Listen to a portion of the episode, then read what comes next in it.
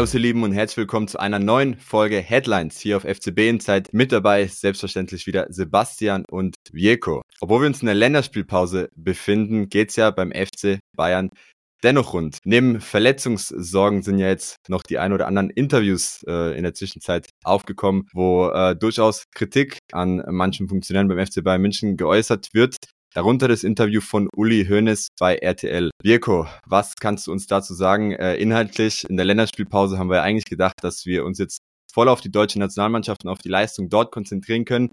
Jetzt tauchen eben noch ein paar ja, Nebenschauplätze wieder einmal beim FC Bayern München auf. Was kann man sagen? Ich glaube, im ersten Schritt kann man sagen, typische Uli. Äh, Gerade wenn sich alle so ein bisschen auf eine ruhige Phase vorbereitet haben, äh, hat er, glaube ich, in zwei TV-Interviews äh, sich zu Wort gemeldet äh, am vergangenen Sonntag. Beim, bei Bayerischen Rundfunk hat er so ein bisschen für Verwunderungen gesorgt und jetzt äh, ganz frisch bei Interview RTL und NTV. Ähm, beim BR hat er ein bisschen äh, ja, in die Historie geschaut und gesagt, ja, die Entlassung von Nagelsmann sei ja nicht unbedingt klug gewesen äh, im März äh, 23, also sprich der Trainerwechsel von Nagelsmann zu Tuchel und hat dann auch ganz klar betont, ähm, dass das eine Entscheidung von den beiden Ex-Vorständen gewesen ist, äh, Salihamidzic und Kahn, die sie quasi im Alleingang vollzogen hätten und den Aufsichtsrat, also das Gremium, wo er auch äh, drin sitzt, sehr, sehr spät äh, quasi in, äh, unterrichtet haben. Und ähm, da hat er ganz klar gesagt, davon tut er sich distanzieren, was jetzt im ersten Moment für den Tuchel sicherlich nicht angenehm ist, wenn man sagt, der Trainerwechsel war nicht unbedingt klug. Aber, aber da muss man auch ganz klar sagen, ähm, das war jetzt keine direkte Kritik an Tuchel, sondern Hönes hat wohl damit sagen wollen oder zumindest zum Ausdruck gebracht, dass man an Nagelsmann hätte vielleicht durchaus noch festhalten können in einen oder anderen Monat. Ähm, aber genau, es hat sorgt trotzdem für Unruhe. Er hat jetzt gerade das Thema wieder aufgebracht. Wie hat das gemeint? Warum, warum sagt er das? Etc.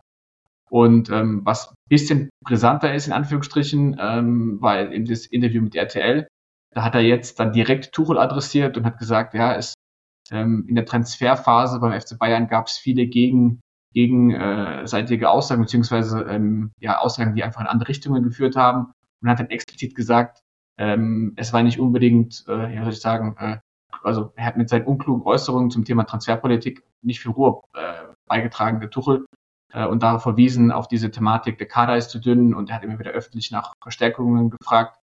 Und ähm, ja, da sagt er, das, das, das hätte er bleiben lassen sollen, beziehungsweise einfach sich nicht zu äußern. Äh, es ist ein gefundenes Fressen für uns Medien, in Anführungsstrichen.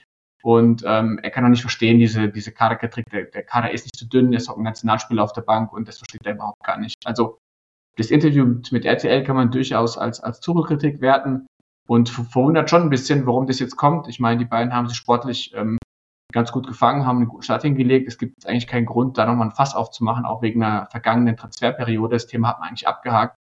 Und das jetzt nochmal aufzumachen, ähm, ja, glaube ich, ist nicht unbedingt klug vom Hönes gewesen, aber wie gesagt, so kennen wir ihn, den Uli, ähm, der sitzt oftmals in Interviews oder in Gesprächen und, und redet dann frei von der Leber weg und äh, vielleicht war es auch nicht so bedacht, wie, wie man es vielleicht äh, tun sollte, ja. ja. Sebastian, wie schätzt du das Ganze ein? Ich meine, Tuchel selbst hat, äh, Hönes selbst hat gemeint, dass es jetzt äh, Futter für die Medien ist. Die Aussagen von ihm natürlich auch wieder Futter für die Medien, heißt, damit hat er eigentlich eine Stallvorlage äh, äh ja, geleistet.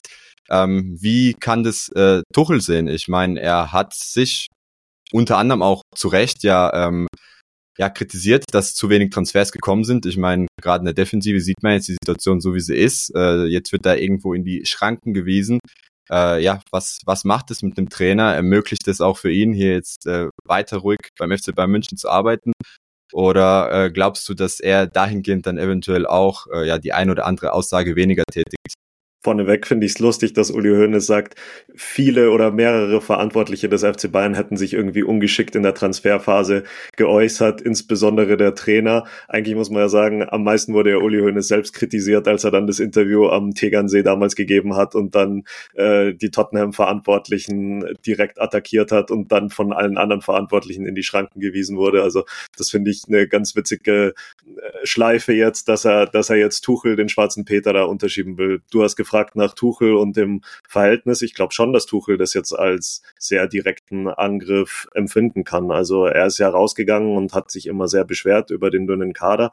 Dass Hoeneß jetzt wirklich ihn so persönlich nennt, sollte einen schon aufhorchen lassen. Also ich bin mir ziemlich sicher, dass das die äh, dass das nur sagt, dass es eine belastete Beziehung ist für mich erklärt sich jetzt, warum Nagelsmann als allererstes, als er beim FC Bayern unterschrieben hat, hat er so eine kleine Rede gehalten, so eine kleine Lobrede auf Uli Hoeneß, wie wichtig der für den Verein ist und dass er sich seine Meinung anhören wird. Das heißt für mich jetzt im Nachhinein, dass es damals wahrscheinlich so war, nach den Aussagen von Hoeneß jetzt, dass Hoeneß gegen den Nagelsmann-Rauswurf war. Vielleicht nicht unbedingt gegen die Verpflichtung von Tuchel persönlich, aber dass er das wahrscheinlich Hoeneß sehr deutlich klar gemacht hat, dass er gegen diesen Trainerauswurf war. Und dann hat sich Tuchel halt gedacht, okay, jetzt versuche ich den Hoeneß mal ein bisschen zu umschmeicheln, weil ich ja schon weiß, dass er kein Freund dieses Trainerwechsels war. Und jetzt, dass so schnell diese ersten Brüche deutlich werden mit dem Vorstand nach einer Transferperiode, wo man da dieses große Gremium hatte, den Ausschuss Sport, ähm, ist schon pikant. Also kommt auch selten vor, dass ein Trainer so attackiert wird ähm, von Hoeneß so deutlich, so früh. Das kennt man eigentlich nur noch aus der Louis van Gaal-Ära, wo die beiden sich dann so gekappelt haben. Aber man wusste ja von Anfang an, dass es mit Thomas Tuchel schwierig ist. Immer das Verhältnis zu seinen Vorgesetzten ist immer schwierig. Ich glaube, er hatte gedacht, dass er dann noch länger Oli Kahn und äh, Salihamidzic als Vorgesetzten hat und jetzt ist es halt praktisch direkt Hönes. Ähm, interessante Situation. Also es macht's Leben für Tuchel als Trainer beim FC Bayern sicherlich nicht leichter. Unter anderem hat ja Kahn auch einiges zu hören bekommen. Virko, äh, ist doch eigentlich gar nicht die Art des FC Bayern Münchens, gerade mit verdienten Spielern oder äh, Leuten, die ja die den Verein viel zu verdanken hat, äh, medial so umzugehen gerade ja eigentlich auch nicht von Uli Hoeneß. Ja, ich glaube, das Thema Kahn, ähm, Tuchel und Hoeneß muss man so ein bisschen ähm, differenziert betrachten. Äh, Uli Hoeneß hat ja, oder die Verantwortlichen damals haben gedacht, dass Kahn die Lösung ist für den, für den Clubchefposten, ehemaliger Spieler, äh, Erfahrung in, dem, in der Wirtschaft. Und man hatte wirklich große Hoffnungen auf ihn und man ist einfach mega enttäuscht, dass es so nach hinten losgegangen ist. Und Hoeneß selbst äh, hat Kahn ja ein Stück weit mit ausgewählt. Er und Rummenigge haben ihn ja quasi ausgewählt, und ich glaube, da spricht auch ein bisschen Frust heraus, wo er gesagt hat, ähm, das, war eine, das war ein großer Fehler, ihn zu holen. Als wir es gemerkt haben, haben wir es sofort rückgängig gemacht. Äh, deswegen nochmal dieses Nachtreten. Und ähm, ja, grundsätzlich, eigentlich sollte der Grundsatz gelten, dass man gegenüber Vereinslegenden, aber allgemein ehemaligen Spielern ja sich zurückhalten sollte. Aber ich erinnere auch gerne an die äh, ja, äh, grandiose äh, Ab Abrechnungs-PK von Rummenigge Salihamidzic Hönes, wo, ich glaube, Hönes war es auch, wo er den äh, Hoa Bernard öffentlich quasi geopfert hat und, und äh, äh, scharf kritisiert. Also Hönes ist da gerade so ein bisschen, da vergisst er sich vielleicht manchmal, sagt, in dem Moment, wo er sich dann in Rage redet und äh, da rutscht dann vielleicht sowas mal raus, aber das sollte eigentlich so einem erfahrenen Fußballmanager nicht passieren. Und vor allem, äh, Kahn hat ja auch dann gesagt, er ist verwundert über diese Aussagen, zu Recht auch. Man hat das Thema eigentlich im Frieden beendet, man hat Vertrag aufgelöst, man hat quasi die Hände nochmal gereicht nach dem, nach dem Chaos da Ende Mai und dann nochmal jetzt vier Monate später dahin zu kommen und das nochmal aufzumachen, das Fass ist einfach auch ganz ehrlich kein guter Stil, ja, also so sehr wir alle Uli mögen und, und was er für den Verein getan hat, ist einfach kein guter Stil und das macht man nicht, egal ob ehemaliger Funktionär oder Spieler. Da muss man sich zurückhalten, das Thema ist zu und man kann es vielleicht unter vier, sechs Augen machen, aber nicht, nicht in dem Interview. Ja. ja, und sehr höflich von dir, Ivan, aber Uli Hoeneß hat schon noch öfter als auch bei Juan Bernat noch nachgetreten. Also man muss mal an die Lothar Matthäus wird hier nicht mal Greenkeeper-Aussage denken. Äh, Louis van Gaal hat mehrmals sein Feedback gekriegt. Also Uli Hoeneß macht es schon ganz gerne, dass wenn jemand weg ist, dass er dann nochmal so die Zeit Revue passieren lässt und dann auch mal gerne jemanden abwatscht. Aber du hast recht, der FC Bayern schreibt sich eigentlich auf die Fahnen, äh, man macht es eigentlich nicht gerne so, Uli Hoeneß macht es halt gerne. Alles klar, jetzt haben wir in die Vergangenheit äh, geblickt oder in Vergangenes, äh, was geschehen ist. Jetzt äh, blicken wir auf die Gegenwart und eventuell auch auf die Zukunft. Und zwar hat sich die ja, Situation in der Defensive des FC Bayern München weiter verschärft. Wir haben ja letzte Woche darüber berichtet, dass man sich jetzt wohl oder ganz sicher gegen Jerome Boateng entschieden hat. Heißt, äh, man wird da keine kurzfristige ähm, Lösung in Anspruch nehmen. Heißt, uns bleibt im äh, Endeffekt das Trio mit Upamecano, Delicht und äh, Kim, wobei ja jetzt eben äh, ganz neu rausgekommen ist, die Tage, dass Upamecano eben jetzt mit einem äh, Muskelfaserriss wohl die nächsten Wochen ausfallen könnte. Es gibt Berichte, wo gesagt wird, zwei bis drei Wochen. Äh, Sky hat gestern gemeint, zwischen vier bis sechs Wochen heißt, die Situation in der Defensive ist auf jeden Fall kritisch hat sich nochmal zusätzlich verschärft und äh, ja, gerade jetzt über die Länderspielpause befindet sich zwar Delicht im Aufbautraining, ist aber die Frage, in welchem Zustand Kim einerseits zurückkommt und äh, B ist ja die Situation auch noch diese, dass ja Delicht gerade eben äh, ja, frisch noch reinfinden muss und wahrscheinlich nicht direkt mit 100% reinstarten wird. Jetzt gab es in den Medien immer wieder eben Namen, die noch neben Jerome Boateng kursiert sind und äh, ja immer wieder steht die Frage oder schwebt die Frage äh, in der Luft, ob der FC Bayern München kurzfristig einen Spieler ohne Vertrag verpflichten könnte. Diego, kannst du uns da mal die Situation etwas genauer beleuchten? Heißt, äh, gibt es denn überhaupt ernstzunehmende Namen, die derzeit vereinslos sind, vertragslos sind, die der FC Bayern München äh, ja unter bestimmten Umständen äh, unter Vertrag nehmen könnte bis zum Winter? bis zum Winter oder eben bis zum kommenden Sommer? Ja, gute Frage. Also grundsätzlich gibt's gibt's die Leute. Ne? Man braucht nur auf Transfermarkt zu gehen, zu schauen, äh, vereinslose Spiele. Da kriegst du, glaube ich, vier, fünf Seiten an Spielern ausgespuckt. Die Frage ist aber auch, bringt es was? Ähm, aber gehen wir mal, mal einen Schritt zurück. Wer konnte in der Frage kommen? Ganz klar ist, äh, Tuchel möchte jemanden. Also er war ja auch derjenige, das kam im Nachgang raus, ähm, der, der, der sich für Boateng stark gemacht hat. Der, ähm, Jan-Christian Dresen hat so in dem Nebensatz gesagt, unser kreativer Trainer hat das dann quasi ins Spiel gebracht. Das ist auch, auch ein kleiner, kleiner Seitenhieb Richtung Coach. Ähm, aber Tuchel will jemanden. Tuchel weiß ganz genau, drei etatmäßige Innenverteidiger ist zu wenig und vor allem unabhängig davon, ob die fit sind oder nicht. Ähm, er hat ja keine wirkliche sportliche Option. Also aktuell sind nur, ist nur einer fit bei 100 Prozent. Ja? Du hast es gesagt, es ist Kim. Aber auch wenn die Licht fit wird, dann hast du keine, keine Option. Also wenn der nicht performt, dann muss der ja spielen. Also die, die Innenverteidigung stellt sich ja seit Wochen von alleine auf dem FC Bayern. Und ein Tarek Buchmann, so gut er als Talent auch ist, der hat jetzt einen Muskel Muskelbündelriss gehabt, hat noch kein Profispiel gehabt. Ähm, der wird ja auch nicht die, die Kohle aus dem Feuer holen. Das heißt, Tuchel weiß ganz genau, ich will einen erfahrenen Spieler, den ich für 10, 20 Minuten bringen kann, einfach auch Belastungssteuerung, Leute zu entlasten und, was man auch gehört hat, auch im Training das Niveau hochzuhalten. Da hat Boateng auch nochmal im Training das Niveau angehoben. Und ähm, ja, was für Namen gibt's denn da? Also ähm, ganz, ganz offensichtlich, der auch schon, glaube ich, mit, mit, mit Bayern in Verbindung gebracht wurde, ist ein Weltmeister von 2014, äh, Skodran Mustafi. War letztes Jahr bei Levante unter Vertrag oder die letzten beiden Jahre, ähm, ist jetzt vereinslos seit dem Sommer, sucht einen neuen Verein, ähm, kennt die Bundesliga, hat bei Schalke, glaube ich, ein halbes Jahr gespielt, ist deutschsprachig, kennt, kennt ein paar DFB-Nationalspieler noch von früher, wäre an sich erstmal auf den ersten Blick ein ganz guter Fit. Ich persönlich war nie ein großer Freund von ihm, als er gespielt hat, aber äh, ich werde ja nicht gefragt. Ich weiß nicht, ob Mustafi die, die beste Lösung wäre oder überhaupt eine Lösung, aber das wäre auf jeden Fall einer, der verfügbar wäre. Hat in England gespielt, in Spanien, in Italien, hat auch Champions League Erfahrung etc. Also auf den ersten Blick könnte es einer sein, der ein paar Minuten bekommen könnte. Dann hast du noch Kandidaten wie zum Beispiel ähm, einen Touré von Frankfurt, Amami Touré, auch seit dem Sommer vereinslos, ähm, 27, ähm, hat auch, glaube ich, vier Jahre in Frankfurt gespielt, ähm, ist aber sehr verletzungsanfällig. Ich glaube, hat nur 80 Spiele gemacht in vier Jahren, also auch nicht unbedingt bekannt dafür, dass er jetzt irgendwie jedes Mal fit ist und das braucht, braucht der FC Bayern aktuell, also glaube ich auch eher ein Risiko. Ähm, dann gibt's noch, äh, gibt's noch, genau, es gibt noch den Ermin Bicakcic von Hoffenheim, ähm, hat knapp zehn Jahre in, in, in Hoffenheim verbracht, ähm, kennt auch die Bundesliga bestens, ähm, wäre auch so, so, sofort verfügbar, hat aber auch längere Zeit nicht mehr gespielt äh, in Hoffenheim, wirklich, war auch immer mal wieder verletzt. Ähm, und es gibt tatsächlich noch einen aus der Bundesliga. Ja, es gibt viele Innenverteidiger, die vereinzelt sind, Ex-Bundesligaspieler. Sokrates, äh, Sokrates Papatopoulos, glaube ich, äh, sein Nachname, ähm, für Bremen und, und Dortmund auch knapp 200 Ligaspiele gemacht, war zuletzt in Griechenland unter Vertrag, ist mit 35 nicht der jüngste im Vergleich, sage ich mal, zu einem Bicakcic oder zu einem äh, Touré oder Mustafi, aber hat letztes Jahr für Olympiakos immerhin 32 Spiele gemacht und ich glaube, ist derjenige, der am besten im Saft ist oder am besten, sage ich mal, noch Spiele in den Knochen hat aus, dem, aus der Vorsaison.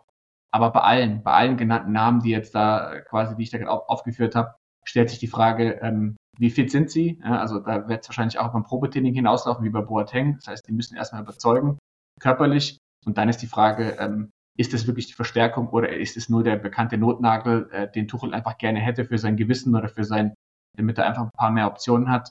Ähm, das wird sich zeigen, aber das ist so gerade das, was auf dem Markt verfügbar ist und was die beiden wahrscheinlich äh, mal anschauen werden, wenn sie überhaupt nochmal äh, sich in den kommenden sechs Wochen, sieben Wochen dazu entscheiden, jemanden zu holen. Ich gebe deine letzte Frage direkt mal an Sebastian weiter. Du hast jetzt vier Namen genannt und äh, meinst jetzt selbst, dass es eben fraglich ist, ob sie beim FC Bayern München ja, überhaupt A auf die Minuten kommen würden und B überhaupt äh, ja eine Verstärkung sein könnten. Sebastian, wie schätzt du das Ganze ein? Das sind jetzt vier sehr erfahrene Spieler, vier Spieler, die durchaus auch äh, ja noch als etwas jünger waren, große Erfolge gefeiert haben. Äh, Fakt ist aber, dass eben alle vier wahrscheinlich nicht ganz grundlos vereinslos sind.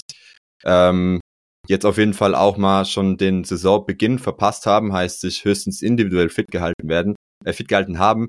Glaubst du denn, dass einer von diesen vier Spielern A als Notlösung kommen könnte und B die Bayern überhaupt weiterbringen könnte? Ich halte von diesem ganzen Konzept der Blitzverpflichtung eines vertraglosen Spielers jetzt gar nichts. Ich finde es keine gute Idee.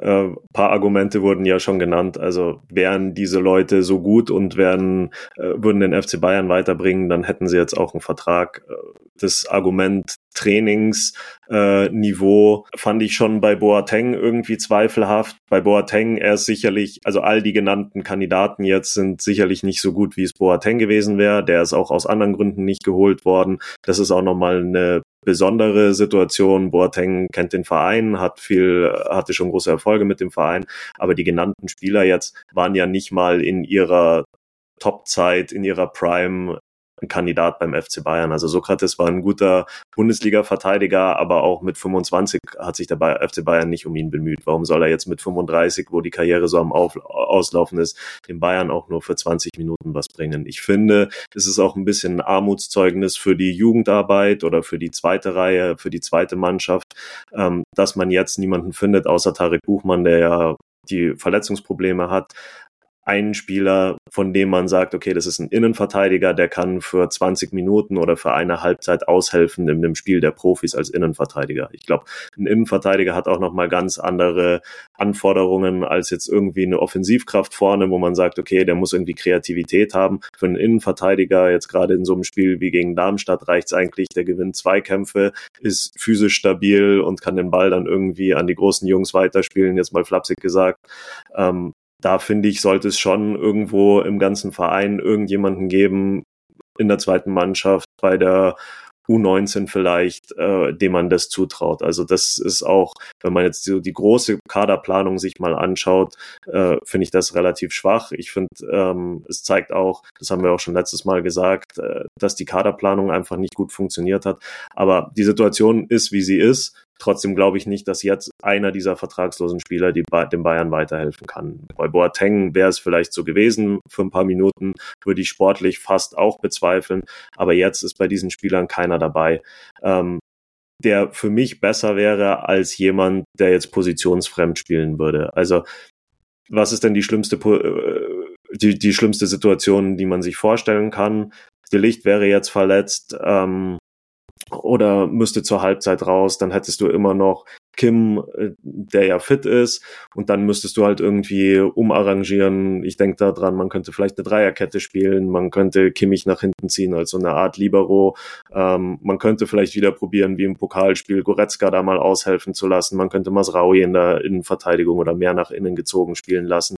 Und selbst dann glaube ich, dass diese Optionen oder Leimer zum Beispiel wenn Leimer hinten spielt, ist er meiner Meinung nach immer noch besser als ein 35-Jähriger, der aus einer ähm, Saison kommt, wo er vielleicht auch Verletzungen hatte.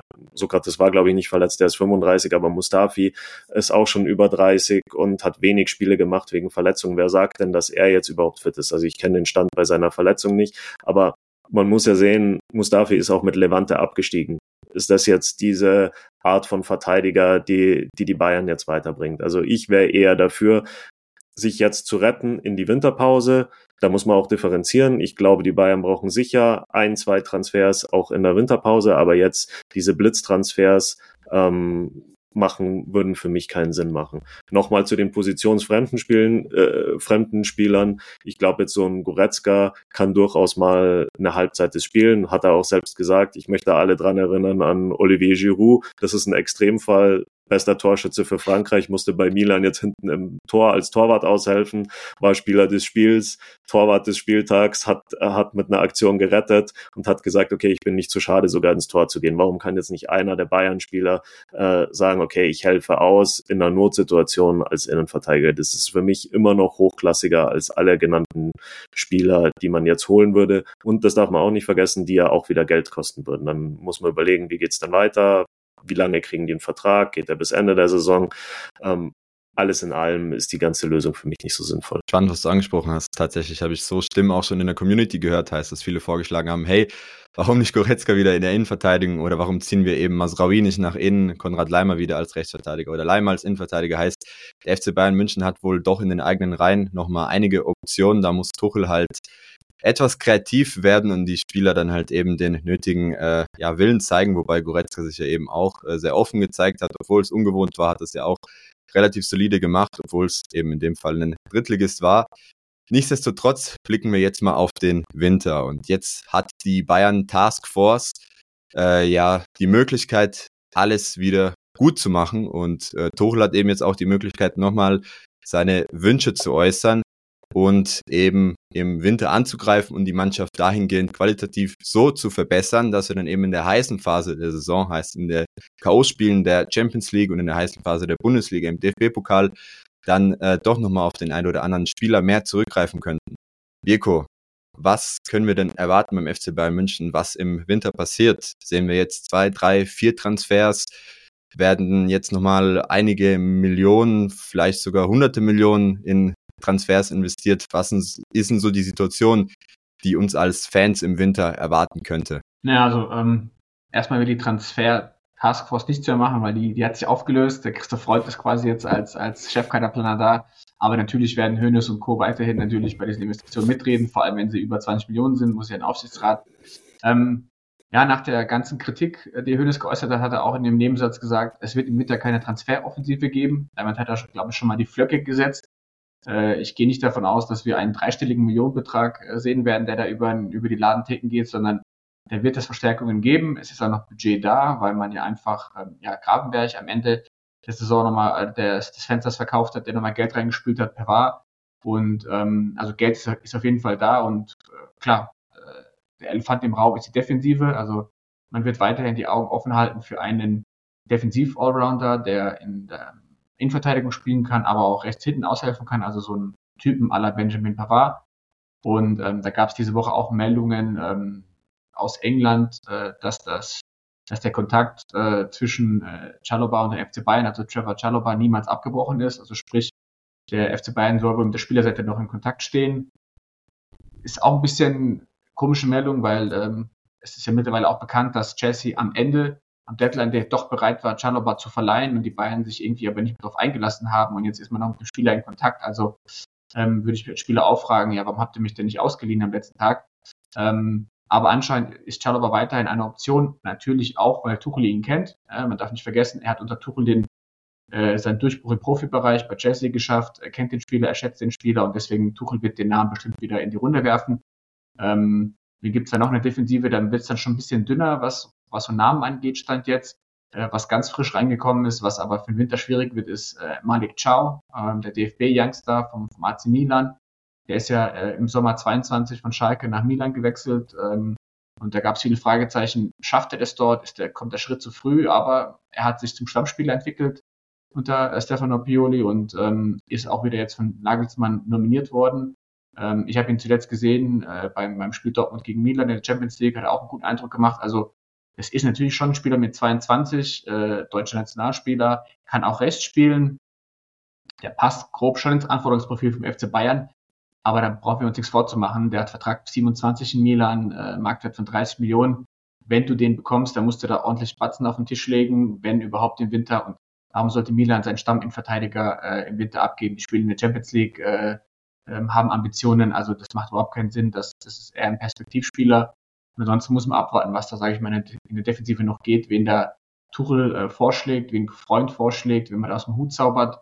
Ähm, wir wissen aber auch alle mit Blick auf die letzten Wintertransferperioden des FC Bayern, du kommst selbst im Winter, also sprich, wenn du nicht, dich nicht auf die Vereinslösung konzentrieren musst, hält sich die, die, die Anzahl an Spielern, die den FC Bayern weiterhelfen, in Grenzen. Ne? Weil, wie gesagt, kein Verein gibt einen Stammspieler-Leistungsträger im Winter ab. Es sei denn, es gibt Krach. Siehe Cancelo letztes Jahr, äh, da gab es ja dann Stress mit Guardiola und ihm, der ist dann gekommen. Auf sowas müsste dann der FC Bayern spekulieren, dass es irgendwie nicht klappt zwischen dem Spieler und Verein, dass man den quasi äh, bekommt. Aber ansonsten ähm, wird es da, glaube ich, keine zehn Namen geben, die da im, im, im Winter kursieren, sondern es wird sich auf drei, vier Namen beschränken. Und da muss man schauen, was ist das beste Preis-Leistungs-Verhältnis, weil ähm, am Ende des Tages äh, gilt das Gleiche wie jetzt. im Winter willst du auch keine 30 Millionen für einen Abwehrspieler ausgeben. Ähm, und da gesehen bin ich mal gespannt, was denn in der Defensive kommt. Ja. Nochmal eine kurze Nachfrage. Ich mein Freund gilt ja als einer, der Talente entdeckt. Äh, gern an dich, Sebastian. Glaubst du, dass wir da eventuell ja einen vollkommen überraschenden Namen präsentiert bekommen, den man vielleicht nicht so auf dem Radar hat? Heißt, man schaut weniger auf einen erfahrenen Spieler und versucht sich irgendwie noch einen Youngster zu sichern, wo man sagt, okay, da sehen wir hohes Potenzial, aber äh, muss jetzt vielleicht nicht auf Anhieb direkt eben über 90 Minuten glänzen, aber kann man peu à peu über die zweite Saisonhälfte hinweg aufbauen oder erwartest du da auch eher einen namhaften Spieler, wo man sagen kann, okay, das ist eine Direktlösung, die aushelfen könnte, jetzt konkret in der Defensive? Ich weiß nicht, ob er jetzt da irgendwie ein Kaninchen aus dem Hut zaubert, äh, von dem man noch nichts gehört hat. Ich glaube schon, dass es sich jetzt im, im Winter um die Spieler dreht, äh, die sowieso dann immer schon im Gespräch waren. Es ist ja jetzt auch nicht so, dass Freund um bei dem Bild zu bleiben, wenn es ein Zauberer ist, der kann ja auch keine Spieler irgendwo herholen, wo sie es nicht gibt. Also du denkst wahrscheinlich dran, dass er vielleicht jetzt einen aus seiner Salzburger Zeit da irgendwie rüberholt, aber da ist ja das gleiche wie bei Ciao in, in Mailand. Die brauchen ja auch ihr Team zusammen, spielen auch Champions League.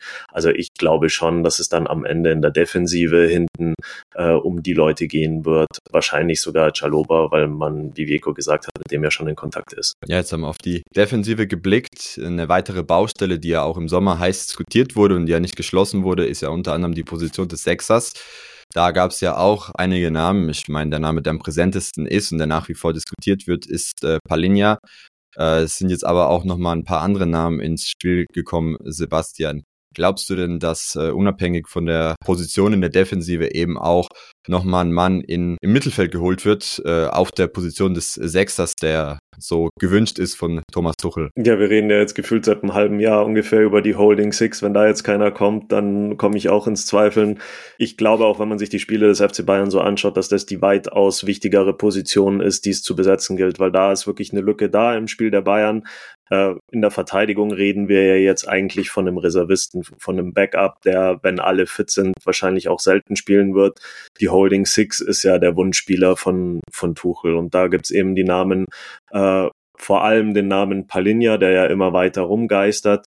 Das ist für mich auch eine ganz, ganz komische Geschichte, wie das gelaufen ist. Ist ja klar, am Deadline Day war er schon da, hat hier die Fotos gemacht, hatte das Trikot schon an, musste dann wieder zurückfliegen. Und dann ist für mich einer der komischsten Deals der Fußballgeschichte, weil ja dann alle dachten, naja gut, dann kommt er halt im Winter, die Vereinbarung gilt ja auch noch irgendwie, vielleicht muss man dann nochmal nachwarnen und dann auf einmal äh, unterschreibt er dort einen neuen Vertrag und da ist mir bis heute nicht so ganz klar, hm, was da der Hintergrund ist. Klar, zum einen wollte er vielleicht für dieses halbe Jahr nochmal so eine Art Schmerzensgeld, nochmal eine Gehaltserhöhung, dass er sagt, okay, ich lasse mich hier nicht hängen, ich spiele trotzdem weiter und gehe dann im Winter zu meinem Traumverein. Aber warum deshalb gleich ähm, nicht einen Vertrag mit einer festgezurrten Ausstiegsklausel, wo man sagt, okay, die Bayern kriegen ihn zu diesem Preis, der damals verhandelt war. Es ging ja damals nur darum, dass Fulham keinen Ersatzmann für ihn hatte, so kurzfristig. Ähm, dass man da jetzt nichts hört, finde ich irgendwie komisch. Es ist auch ziemlich still um dieses Thema. Es wird immer nur da so ein bisschen abgenickt. Es werden auch nicht so viele neue Namen diskutiert. Ich könnte mir vorstellen, dass da hinter den Kulissen vielleicht schon eine Vereinbarung da ist, dass man gesagt hat, okay, wir bleiben bei diesem Preis. Das ist dumm gelaufen. Wir brauchen halt jetzt hier unseren Ersatzmann. Jetzt ist Zeit. Also es scheint auch gar nicht so viel Neues gesucht zu werden. Gut, Kone ist ein Thema, der auch auf der Position spielt aus Gladbach. Ähm, sein Name wurde jetzt letzte Woche mal wieder gespielt. Und dann ist der zweite Name, der jetzt auch nur wieder auftaucht, ist Calvin Phillips von Manchester City. Der war ja damals auch schon ein Kandidat äh, im Sommer. Da gibt's jetzt eigentlich auch nicht viel Neues. Er ist der Spieler, der er ist. Er spielt weiterhin nicht viel bei Manchester City, ist trotzdem englischer Nationalspieler, also ist jetzt gerade mit der Nationalmannschaft unterwegs. Das wäre natürlich auch einer, den die Bayern dann holen könnten meine Idee, das ist jetzt nur ein Tipp von mir Richtung Fulham geschickt. Warum, wenn Fulham eh einen Spieler sucht, der auf dieser Position spielt, wäre doch das Beste, die holen Calvin Phillips. Er kann in England bleiben, da geht es vielleicht auch eh nur um eine kurzfristige Laie für ein halbes Jahr und Palinja kommt dann nach München, weil das wäre ja genau der Spieler, ähm, den die Bayern ja eigentlich wollten hat man ja dran gesehen, dass er schon hier war. Also ich glaube immer noch, dass er die Top-Lösung sein wird. Und oft ist es ja so, wenn das dann so unter, unter dem Deckel so ein bisschen blubbert, dann, dann werden die schönsten, werden die schönsten Suppen gekocht. Ja, das Ganze werde ich klippen und dann mal nach München schicken. Äh, ja, wir sehen, die Bayern haben noch einiges an Hausaufgaben zu erledigen, egal ob in der Defensive wo uns ja jetzt die eine oder andere Verletzung Sorgen bereitet, äh, aber eben auch im Mittelfeld heißt, äh, ja, wir können ein durchaus spannenden, äh, spannendes Wintertransferfenster erwarten. Wir bleiben gespannt. Es werden wahrscheinlich auch nochmal einige Namen mehr in den kommenden äh, Wochen auftauchen in den Medien. Wir bleiben natürlich äh, dran und berichten, sobald es was Neues gibt. Ich sage auf jeden Fall Dankeschön an alle Zuschauer und auch an alle Zuhörer unseres Podcasts. Und ich würde sagen, wir sehen uns dann äh, spätestens äh, nächste Woche wieder. Danke für eure Zeit. Danke fürs Einschalten. Bis dann. Ciao, ciao.